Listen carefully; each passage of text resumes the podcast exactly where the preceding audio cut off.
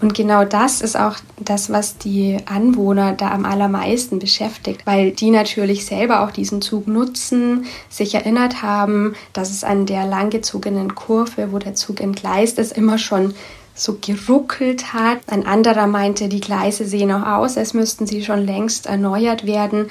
Meine Kollegin Sarah Ritschel ist an den Ort des Zugunglücks bei Garmisch gefahren und hat dort mit Anwohnern gesprochen. Was sie erzählt haben, das hört ihr heute im Nachrichtenwecker. Ich bin Greta Prünster. Guten Morgen. Nachrichtenwecker, der News-Podcast der Augsburger Allgemeinen.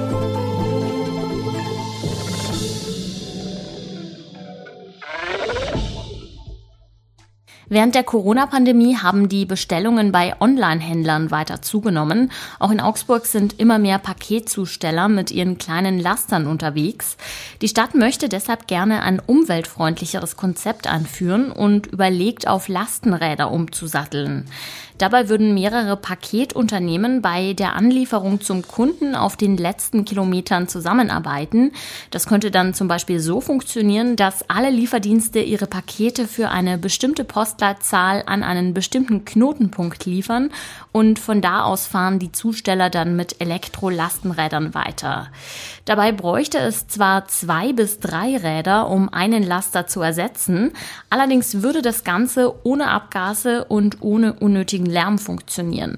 Der Lieferdienst UPS setzt in der Augsburger Innenstadt zum Beispiel schon teilweise auf Lastenräder.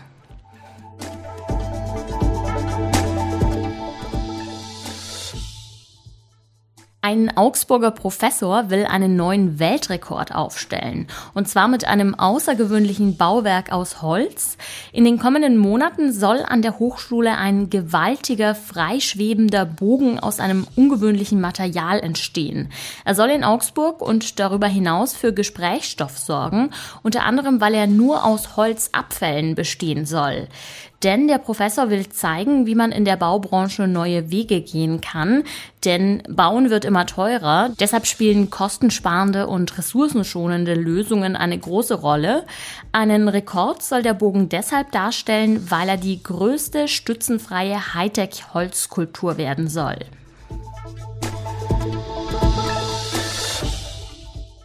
Augsburg hat unerwartet Mehreinnahmen gemacht und will die jetzt für die Sanierung von Schulen verwenden. Insgesamt 6 Millionen Euro sollen der Löweneck-Schule in Oberhausen und der St. Anna Grundschule in der Innenstadt zugutekommen. Dort haben sich die geplanten Sanierungskosten nämlich deutlich erhöht. Das übrige Geld fließt in Brandschutzsanierungen an der Goethe-Mittelschule in Lechhausen und der Schubert-Schule in Göggingen sowie in eine elektrische Anlage im Gymnasium bei St. St. Anna. Die Pläne stoßen parteiübergreifend auf Zustimmung. Es sei ein starkes Signal an die Kinder. Wir schauen noch kurz aufs Wetter. Heute wird es sonnig, aber sehr windig. Tagsüber erreichen die Temperaturen bis zu 22 Grad. Abends kühlt es dann bei leichtem Regen auf 13 Grad herunter. Mittlerweile ist es traurige Gewissheit, das Zugunglück in Garmisch vor einigen Tagen hatte fünf Todesopfer zur Folge. Die Aufräumarbeiten sind größtenteils abgeschlossen, die kaputten Waggons wurden in Stücke zersägt und abtransportiert. Umso mehr konzentriert sich die Frage jetzt auf das Warum. War es ein technischer Fehler oder vielleicht doch menschliches Versagen? Meine Kollegin Sarah Ritschel war an der Unglücksstelle und hat dort recherchiert. Hallo Sarah. Hallo Greta. Sarah, wie ist denn inzwischen die Lage vor Ort? Also vor Ort ist eine ganze Reihe Ermittler immer noch tätig. Die haben da wahrscheinlich Gleise vermessen. Das wurde nicht genau bestätigt, aber so hat es der Innenminister angekündigt, dass das gemacht werden soll. Darüber hinaus war eine fast friedliche Ruhe über dem Unfallort gelegen. Die meisten Waggons sind abtransportiert, hast du gerade schon erzählt, aber natürlich ist das Unglück weiterhin Stadtgespräch in Garmisch-Partenkirchen. Du hast ja auch mit Menschen gesprochen, mit Anwohnern. Was haben die dir denn erzählt? Die verfolgen natürlich alle auch ganz äh, interessiert mit, was die Ermittlungen ergeben. Es wird auch gegen Bahnmitarbeiter jetzt ermittelt. Darüber hinaus steht immer noch ein technischer Defekt auch im Fokus. Und genau das ist auch das, was die Anwohner da am allermeisten beschäftigt, habe ich das Gefühl, weil die natürlich selber auch diesen Zug nutzen, sich erinnert haben, dass es an der langgezogenen Kurve, wo der Zug entgleist ist, immer schon so geruckelt hat, meinte eine Frau. Ein anderer meinte, die Gleise sehen noch aus, als müssten sie schon längst erneuert werden. Also ich glaube, diese Frage ist gerade die, die die Menschen dort am meisten beschäftigt. Ja, du hast es schon gesagt, die Staatsanwaltschaft hat inzwischen Ermittlungen gegen drei Bahnmitarbeitende aufgenommen. Kannst du da mehr darüber sagen? Offiziell gesagt wurde nicht, in welchem Bereich die Mitarbeiter tätig sind. Ähm, die Medienberichte legen allerdings nahe, dass es sich um den Lokführer, einen Streckenbeauftragten und den Fahrdienstleiter handelt. Und möglicherweise, so war zu hören, haben die ihre Sorgfaltspflicht verletzt. Das heißt, vielleicht war die Strecke tatsächlich nicht in dem Zustand, wie sie sein sollte. Aber da gilt natürlich bis zum Ende der Ermittlungen auch die Unschuldsvermutung und bisher ist die Lage da noch sehr dünn, was die Informationen betrifft. Was wurde denn mittlerweile über die Todesopfer bekannt? Man weiß mittlerweile, dass es sich um vier Frauen handelt, davon zwei ukrainische Mütter, die mit ihren Kindern vor den Bomben geflohen sind und jetzt im Alpenidyll den Tod gefunden haben. Darüber hinaus ist es noch eine ältere Frau aus Wiesbaden und eine 50 oder 51-jährige.